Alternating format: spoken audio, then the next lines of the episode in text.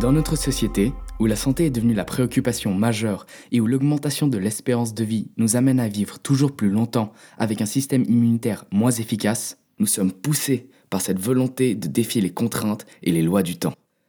Ces dernières années, justement, nous avons pu noter que la médecine a connu une forte expansion, propulsant nos êtres vers des limites paraissant inimaginables par le passé. Avec l'appui de nombreuses expériences et développements scientifiques, la médecine que l'on nomme aujourd'hui médecine conventionnelle est parvenue à guérir des maladies par d'innombrables médicaments et traitements chirurgicaux. Malheureusement, il existe toujours et encore certaines failles qui n'ont pour l'instant pas de réponse par ces méthodes.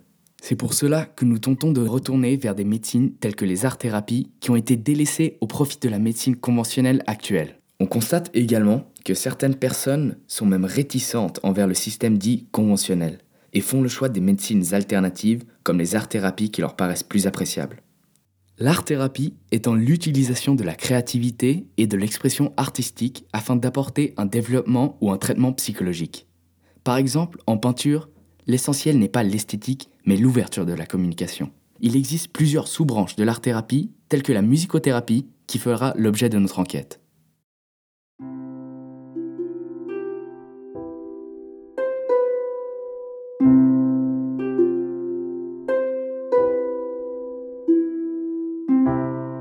Cette thérapie, représentant un héritage de notre passé, l'héritage de la compréhension de notre interaction avec notre environnement sonore et de comment l'utiliser afin de soigner ou de nous soulager. À son origine, dans l'Antiquité grecque, la musicothérapie avait comme but de rétablir lien entre corps et esprit. Puis au fil des siècles, elle a évolué, se perfectionnant d'un point de vue médical. L'exemple des rites ancestraux dans des temps plus éloignés peut aussi nous aider à mieux comprendre la relation naturelle que l'homme a établie avec la musique. Ces cérémonies transmettaient l'énergie émotionnelle d'un peuple dans des cultes pour par exemple tenter de guérir un des leurs.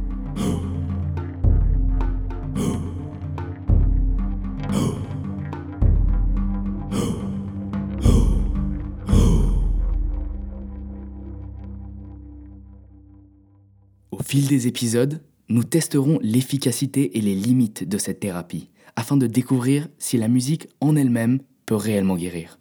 Avant de poursuivre, penchons-nous sur les fondamentaux de cette pratique. Il faut savoir que la musicothérapie est une thérapie qui peut se pratiquer de deux façons. Une façon réceptive, qui se décline en trois étapes.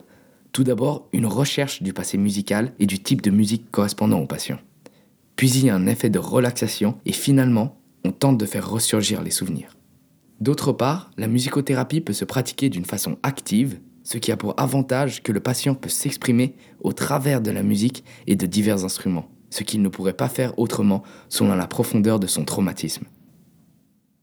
La musicothérapie, malgré tous ses avantages, possède aussi des défauts, car elle peut amener la souffrance chez un patient.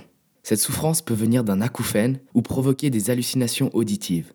Selon le cas, la thérapie peut même être perçue comme une agression ou amener à une confusion, faisant perdre alors ses repères au patient. On voit donc que la musicothérapie est fortement liée à l'émotion.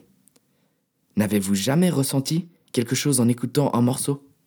N'avez-vous jamais pu ressentir un élan de vitalité quand vous écoutiez une de vos musiques préférées? Notre cerveau semble réagir à ces pulsions de la musique et semble aussi les retransmettre à notre corps sous différentes formes. La musique pourrait-elle alors vraiment soigner? Dans la continuité de ce questionnement, notre prochain épisode portera sur la confrontation des différents avis existants dans le milieu médical face à la fiabilité de la musicothérapie. Merci de nous avoir suivis.